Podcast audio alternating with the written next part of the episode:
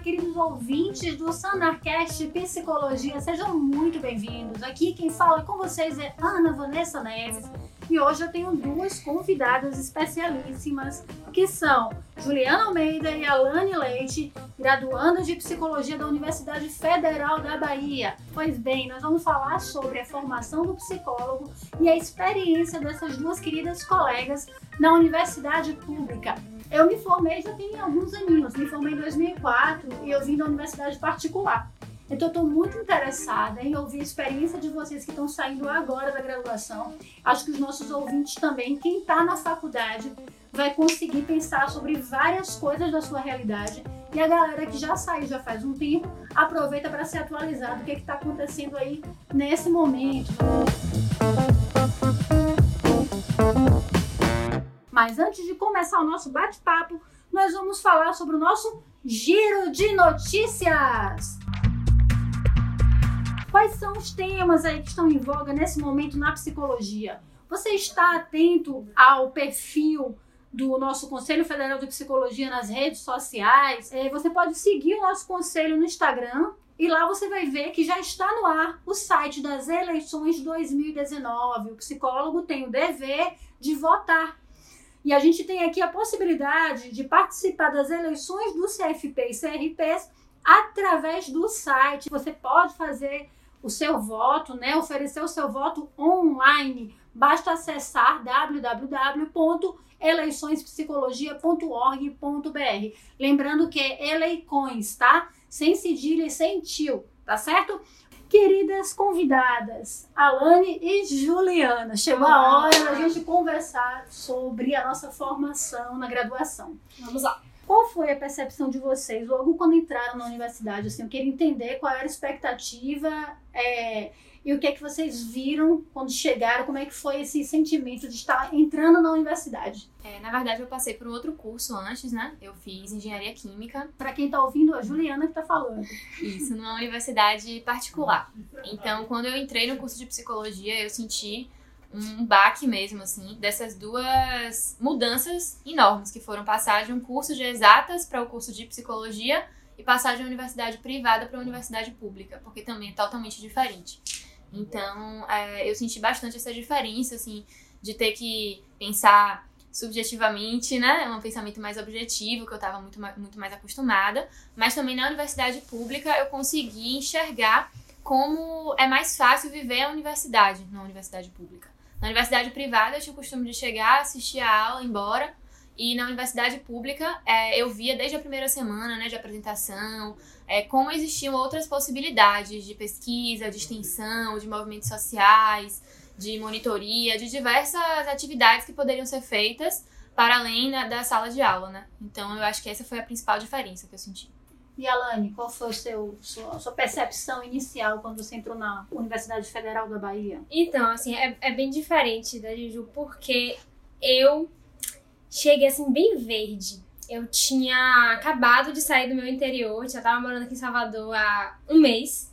Ah, você veio de um município, na cidade do interior, para fazer faculdade. Para fazer faculdade, somente para isso. Então, não conhecia a faculdade, nem tinha ido lá ver como é que era. Então, eu realmente cheguei, assim, foi uma completa surpresa.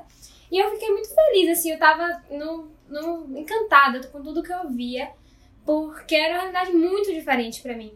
E, assim, eu lembro, assim, na, na porque eu ficava empolgada. Tudo, tudo que, que eu ouvia, todos os temas que eu ouvia, eu já queria pesquisar, já queria saber mais e queria entender mais, porque realmente era uma coisa muito nova. E aí eu lembro dessa primeira semana de apresentação, porque ah, é importante falar que eu e Juliana somos colegas desde o primeiro dia. Né, de, na graduação. Colegas e se tornaram amigas, né? É, e vamos nos formar juntas.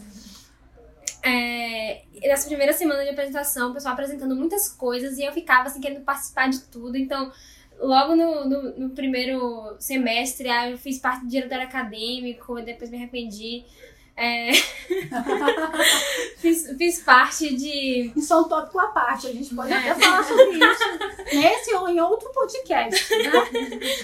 É, fiz parte de várias coisas e pra tudo quanto evento que aparecia. Então, assim, pra mim foi uma uma grande caixa de surpresas, assim, um, um, um baú mágico. Baú mágico, olha que bacana.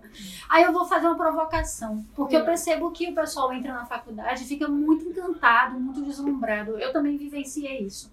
E às vezes eu me preocupo muito porque quando chega no final do curso, eu ouço muitas pessoas simplesmente correndo para terminar. Tipo, o sonho delas não é mais ser psicólogo, é terminar a faculdade, encerrar. Uhum. Como é que tá essa vivência para vocês que estão entrando agora no último período, né? Vocês estão indo pro décimo agora, pertinho de formar. É, ainda a caixa ainda está encantada? Como é que ainda está vivendo a universidade? Como é que tá isso para vocês agora? Realmente acontece isso, né? Da gente querer mais terminar o curso do que qualquer coisa. Mas assim, eu não, não acho que eu me desencantei.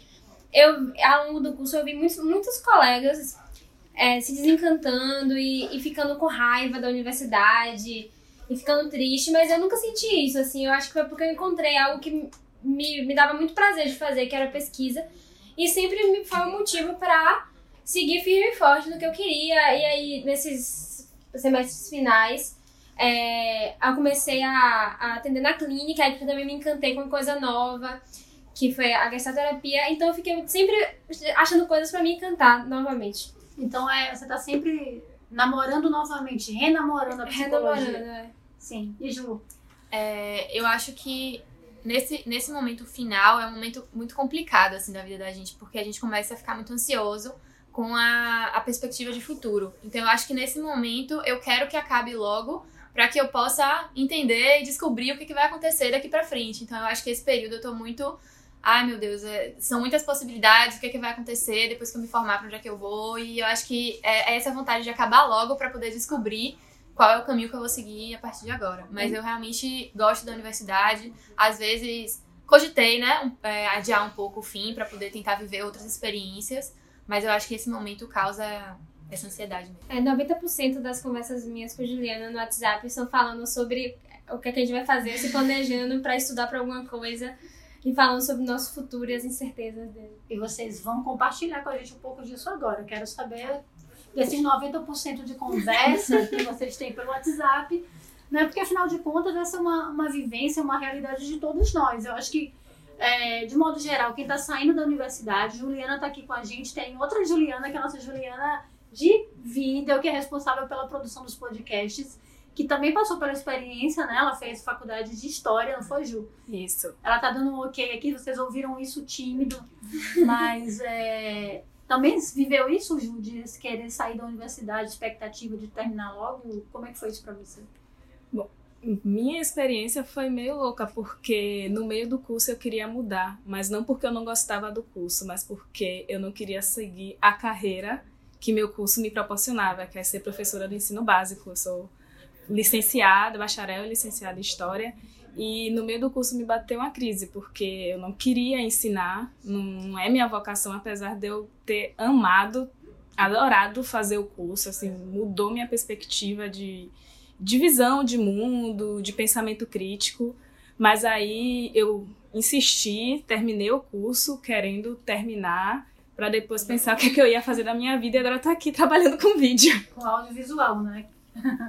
é, pois é, eu pedi para a Ju falar para a gente ver que não é uma perspectiva somente do estudante de psicologia, do estudante da universidade pública, né? É, que realmente acho que é algo como, como Juliana Almeida falou, que é se aproxima o final e você fica na expectativa do que vem depois, né? É, então acho que todo mundo que está ouvindo esse podcast ou está passando por isso, ou vai passar por isso, ou já passou. É, e quem quiser, inclusive, comentar nas redes sociais, né? Quando a gente bota o post divulgando qual é o tema do podcast, vocês podem comentar como é que foi a experiência de vocês, que essa troca é muito, muito rica pra gente, né? É, e aí, quais são essas perspectivas que vocês têm visto aí pela frente? É, eu, assim como a Alane, também fiz pesquisa, foi uma das experiências que eu tive na, na graduação. E desde então eu tive muita vontade de fazer mestrado para seguir na carreira acadêmica e ser professora. Então, uma das, das minhas é, possibilidades é a seleção do mestrado, agora no final do ano, que é algo que eu estou me preparando. Mas eu também tenho considerado a carreira hospitalar. Então, é algo que eu não tive ainda a experiência, mas que eu tenho considerado também estudar para residência, para tentar é, ter essa experiência dos dois anos aí na residência. E depois tentar um concurso, como a EBSE, por exemplo. Eu tenho pensado em algumas algumas outras alternativas, mas seriam esses dois caminhos principais, eu acho. Ô Ju, você falou que não teve experiência em hospitalar, mas ainda assim você está pautando um, um, planejamento de vida a partir disso, né? É, pensando no hospitalar. Por que, que você está indo para hospitalar? O que, que te puxou esse gancho, já que você não teve uma experiência prática na universidade? Eu acho que tem uma influência disso, principalmente, porque eu sempre quis experimentar de tudo para entender o que que eu não quero. Então, e o que que eu quero também. Então eu tive algumas experiências, eu trabalhei em empresa, já trabalhei em escola, fiz pesquisa. Então é, eu tive algumas experiências e, e essa foi uma experiência que eu não tive e que eu acho que talvez a residência seja uma experiência para dizer, ó, eu, talvez eu queira seguir nessa carreira ou também não gosto, não quero. E acho que não necessariamente precisa estar dentro da faculdade para experimentar. Eu não, eu não precisaria, por exemplo, ter é, me formado um pouco depois para fazer o estágio no hospital. Eu acho que talvez a residência seja essa possibilidade também de conhecer. Sim, então você vê a residência como uma possibilidade de se inserir no campo e ver se é isso que você quer para sua vida profissional, assim, para sua carreira. Isso. Eu, então, assim, desde o início, é, eu entrei no, na pesquisa da iniciação científica no segundo semestre da faculdade, no início do segundo semestre. Oh, meu Deus, filhotinha. Filhote. Uma nubezinha. É, e aí eu tô me formando e continuo no mesmo grupo e tudo mais, então assim, eles me criaram. é, e desde sempre eu sempre tive muita certeza assim, não, vou fazer mestrado, seguindo a minha carreira acadêmica. Isso é pra mim é muito claro. É algo que eu quero muito fazer. Ah, só que aí, recentemente, né, depois que eu conheci a Sanar e vim trabalhar aqui e tudo mais, é, um pouco mais de um ano, inclusive hoje completo ano. Aê! É, e aí eu me atentei mais pra essa coisa de residência, que eu não, não tinha muita. não tinha muito interesse. Mas aí me, me, me despertou o interesse, tem alguns temas das especialidades da residência que me interessam bastante, tipo cuidados paliativos. É, e aí eu tô pensando em fazer a residência, vou estudar, vou me preparar, vou fazer. Mas de fato, assim, o, o meu plano grande mesmo é seguir na carreira acadêmica. E também tem uma possibilidade de especialidade, especialização clínica. Você tá paquerando a gestalt terapia agora, Exatamente. Né? Vocês estão aí se olhando, se curtindo. se vai dar casamento, a gente ainda não sabe, né? Exatamente. Assim, eu quero fazer, só que a especialização é cara e tem que ter dinheiro para pagar a especialização.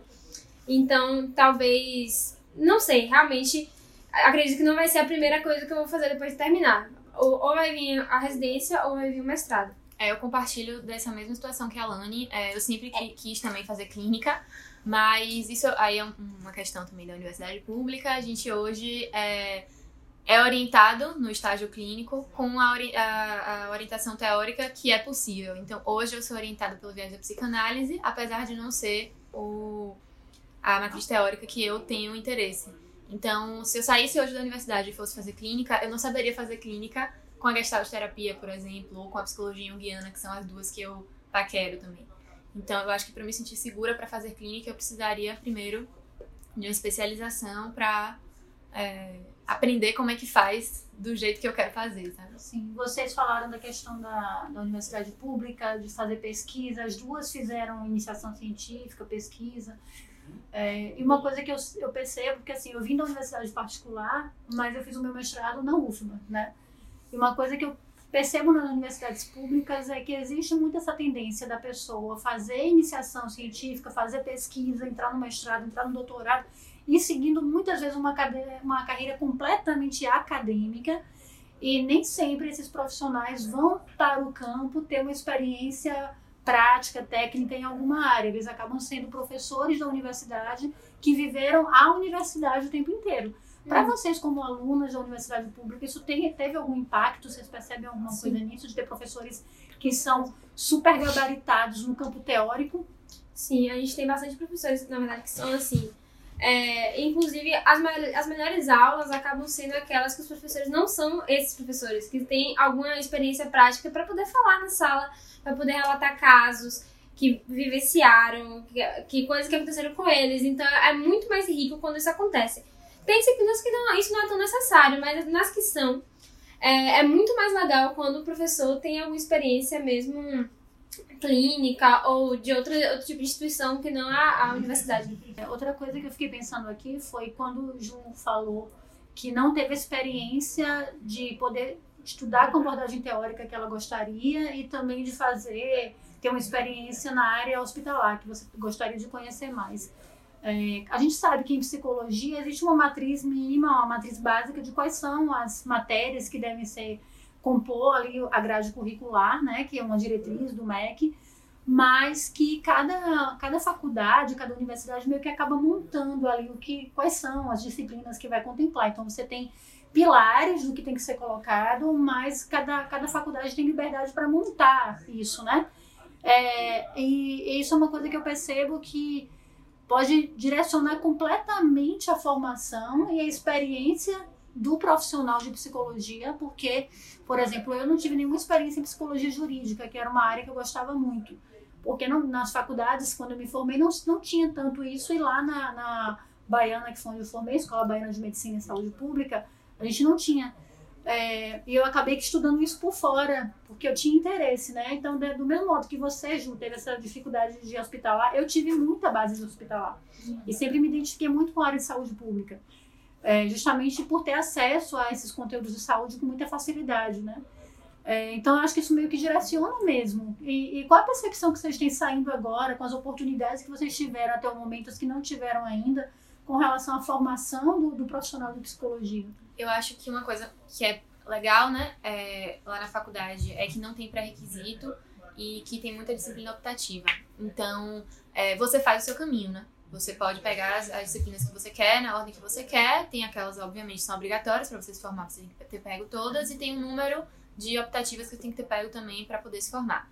Mas é, eu acho que a partir do que você vê, você é, direciona o seu caminho. Então, não é simplesmente o caminho que você faz. De alguma forma, você, você tem um direcionamento porque você parte daquilo que você vê. Então, psicologia hospitalar era uma, uma disciplina optativa que a gente tinha na faculdade e que se eu não via nada nas disciplinas é, obrigatórias e nas, nas optativas que eu pegava, não me despertava o interesse, então foi uma disciplina que, por exemplo, eu não fiz. Que hoje, no final do curso, depois de ter conhecido a Sanar, de ter visto né, essa possibilidade de residência, que é algo que eu agora penso, eu me arrependo de não ter feito, por exemplo. Mas naquele momento, a partir do que eu, do que eu tinha contato, não foi o interesse que despertou em mim. Então eu acho que a, a, faculdade, sim, tem essa tendência, a faculdade, a UFBA, eu vejo muito essa questão de pesquisa, de, é, da academia mesmo, e de clínica. E os outros caminhos eu sinto que você tem que realmente conhecer, descobrir que existe para que você corra atrás, né? Sim. É, inclusive, eu peguei essa disciplina de hospitalar e ela não mudou em nada. O meu querer ou não de residência, realmente, ela não teve nenhuma influência para mim na, no meu desejo de fazer ou não residência. Absolutamente nenhuma, menos dois. É, mas foi ótimo, uma disciplina legal, uma disciplina bem legal. Mas não teve nenhuma influência. Tem alguma matéria que você gostaria de ter feito e não, não teve a possibilidade? Porque na federal você tem, inclusive, é, à sua disposição matérias de outras formações, né? Isso. Então, é uma disciplina que eu acho que eu vou pegar no semestre que vem, espero que eu pegue, que é uma disciplina mais voltada para saúde pública. Que eu guardei ela para o fim do curso para me ajudar a estudar para residência. Olha, estratégica essa é, é, é, porque assim, a gente tem, tem uma disciplina de psicologia da saúde que a gente viu muito legislação do SUS e saúde básica, a gente viu bastante. Assim, eu lembro que na época eu fui muito bem nessa disciplina, só que tem bastante tempo, foi no quarto semestre. Aí então já se perdeu as coisas da minha cabeça em relação a isso. Aí eu vou recuperar com essa disciplina que eu tô planejando pegar no semestre que vem. Uma coisa que eu não sinalizei para vocês que estão ouvindo a gente, mas a, a, tanto a Alane como a Juliana, elas trabalham com a gente aqui na Sanar, né, na parte de conteúdo. Vocês podem, inclusive, se estiverem curiosos, vocês podem ver a carinha delas e ouvir a voz delas é, também nos vídeos lá no Psicólogo Concurseiro no Instagram, que elas já falaram, por exemplo, de CRAS versus CREAS. É tá? Então, se quiser ver as duas, você pode conferir lá. É, e eu acho muito interessante isso, né? Como é que a gente cada vez mais precisa entender que a nossa carreira profissional ela começa a ser desenhada na graduação e com as escolhas que a gente faz. E que estudar, seja na graduação, seja ao definir uma especialização, seja a ir para uma residência ou para um concurso, tem que ser algo pensado é, como parte de um projeto de carreira é, eu acho que falta muito isso na universidade, seja pública ou privada, essa ideia de que a gente precisa ser responsável pela nossa carreira, né? A gente fica muito preocupado em dar conta dos conteúdos que são apresentados, porque afinal de contas a psicologia tem coisa pra caramba pra gente estudar e isso não vai acabar nunca. A gente sempre vai ter que estar estudando o tempo inteiro na, na nossa área. Mas é, eu acho que essa discussão e tudo que vocês estão sinalizando aqui, trazendo pra gente, de tive, é, tive a possibilidade de experimentar isso, não tive aquilo, vou ter que correr atrás disso agora, é, ou isso eu já sei que eu não quero, tudo isso faz parte desse processo de amadurecimento profissional, de definir. E é muito importante entender também que é, as escolhas que são feitas em um momento, elas podem ser modificadas depois, né? A gente tem aqui na Sanar, galera que está ouvindo, uma, tem recentemente feito muitas discussões sobre é, esse fazer da psicologia. Né? A gente tem discutido bastante sobre isso aqui no Núcleo de Psicologia. As meninas têm participado ativamente dessas discussões de como é que se faz a psicologia, como é que é a prática profissional do psicólogo, que é uma coisa que nós todos aqui concordamos. Não sei se vocês vão concordar, mas imagino que sim, pela experiência que eu tenho de diálogo com vocês em rede social que é a gente sai muito com a sensação de não saber exatamente como vai ser a prática, não é? é de fazer cotidiano nas diversas áreas, porque a universidade ela vai habilitando a gente muito na, na base, no referencial, mas falta muito essa coisa de colocar a mão na massa, entender como é que se faz lá na prática. Uhum. Vocês sentem falta disso na universidade? Algo que para vocês é claro, como algo que precisa ser mais trabalhado? Fica a dica aí, viu, para os coordenadores de curso, para quem mexe com o currículo da faculdade. É, até porque a, a, psicologia, as psicologias, né? São muitos caminhos. Então, isso é muito bom, porque a gente tem a possibilidade de trabalhar em vários campos, de atuar de várias formas. Mas eu acho que falta um pouco da gente entender como é que, como é, que é de fato, né? Como é que essas atuações é, ocorrem. Então, a gente fica um pouco perdido. Ah, eu acho que falta prática, na verdade, porque a gente vê bastante teoria, vê bastante teoria, teoria, teoria, e a gente fica cheio de teoria e se perde um pouco na prática. Então, assim, falta mesmo é, disciplinas que tenham horas práticas para levar a gente para os lugares. A gente teve muito poucas disciplinas que tiveram esses momentos. É, que, a gente teve que ir para algum lugar fazer alguma coisa, de fato. Fora as disciplinas de estágio, é, que são só duas. Então, falta mesmo a prática. Assim, eu acho que saber como se faz, por saber do professor falar como é que faz, a gente já tá, gente até tá, sabe, né? tá, sabe, mas como é de fato fazer. É, e aí vocês estão nesse momento agora de finalização do curso, né? Eu imagino que esse é um momento que vocês devem estar passando por vários perrengues específicos. é um dos momentos mais esperados dos nossos ouvintes, né? E eu quero que vocês compartilhem conosco um momento de perrengue. Para quem não conhece o termo perrengue do baianês, né?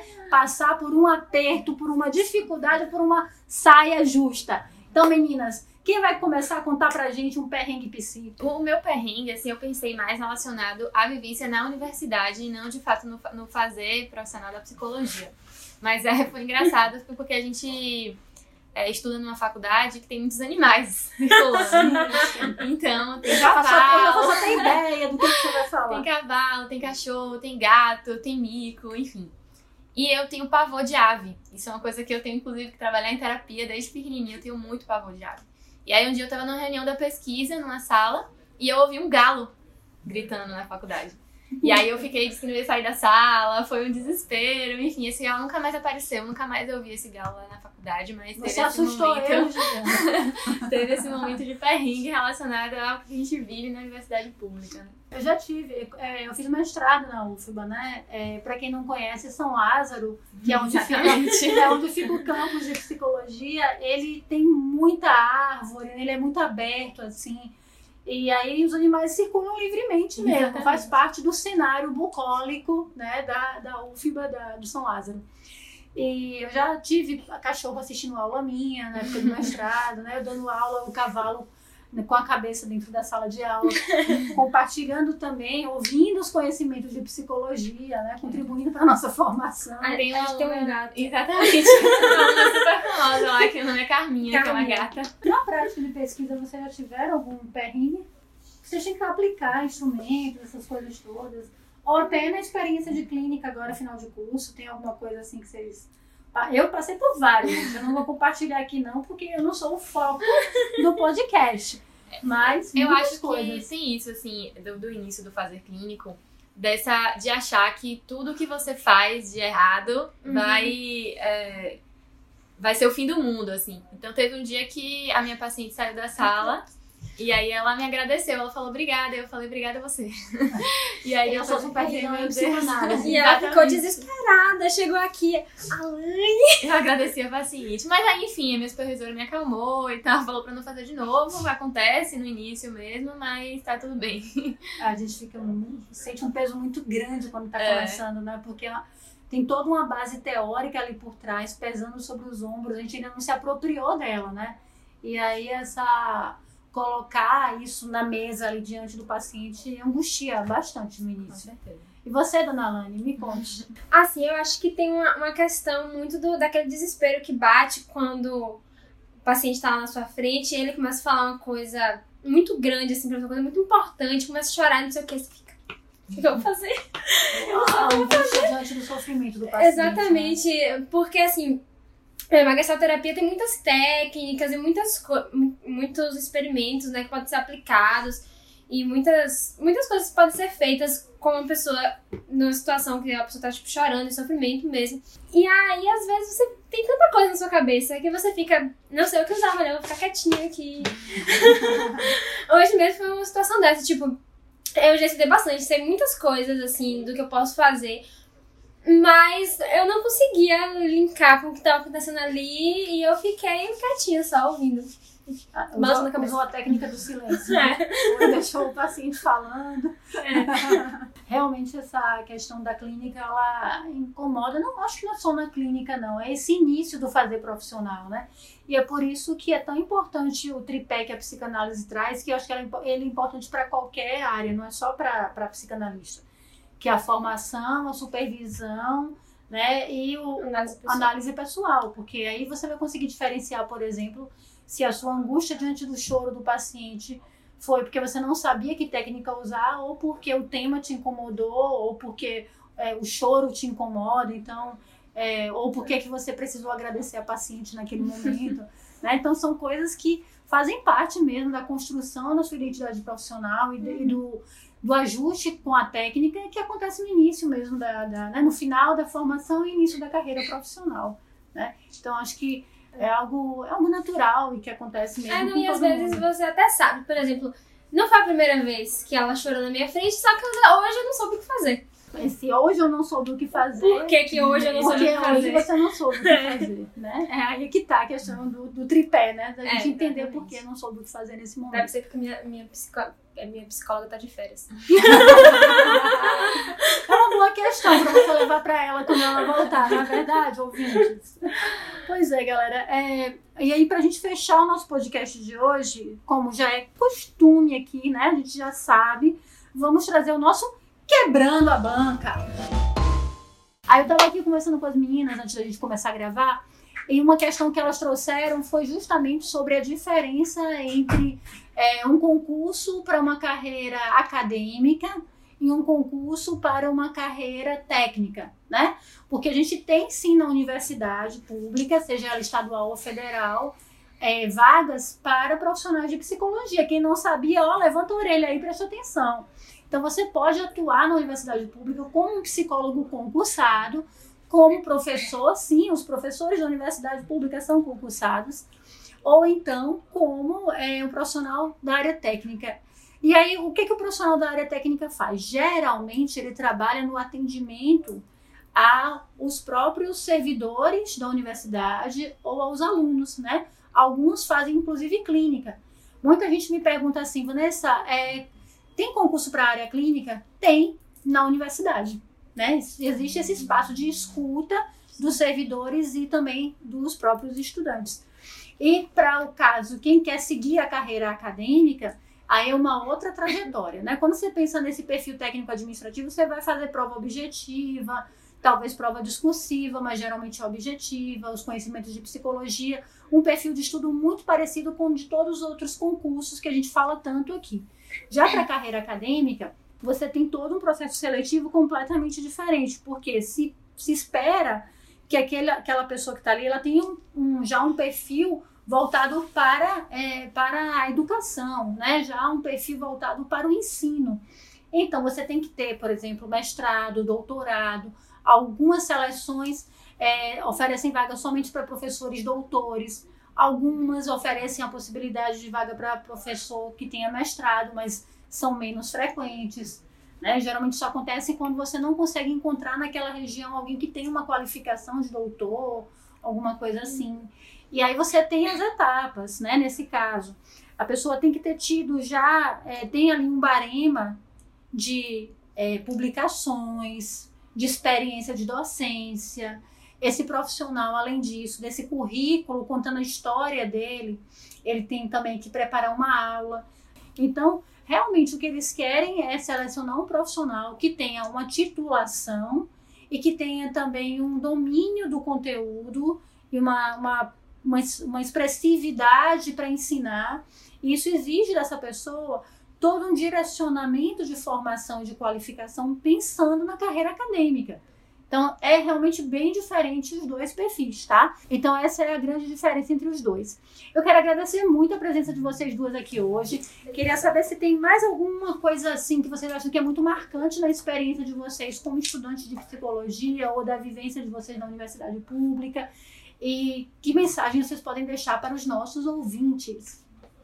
Eu tenho uma mensagem. Se alguém que estiver ouvindo quer fazer psicologia na universidade pública, a mensagem é a seguinte aproveite e não fique só no que a universidade dá. Vá além, procure, encontre o que você quer e siga seu caminho.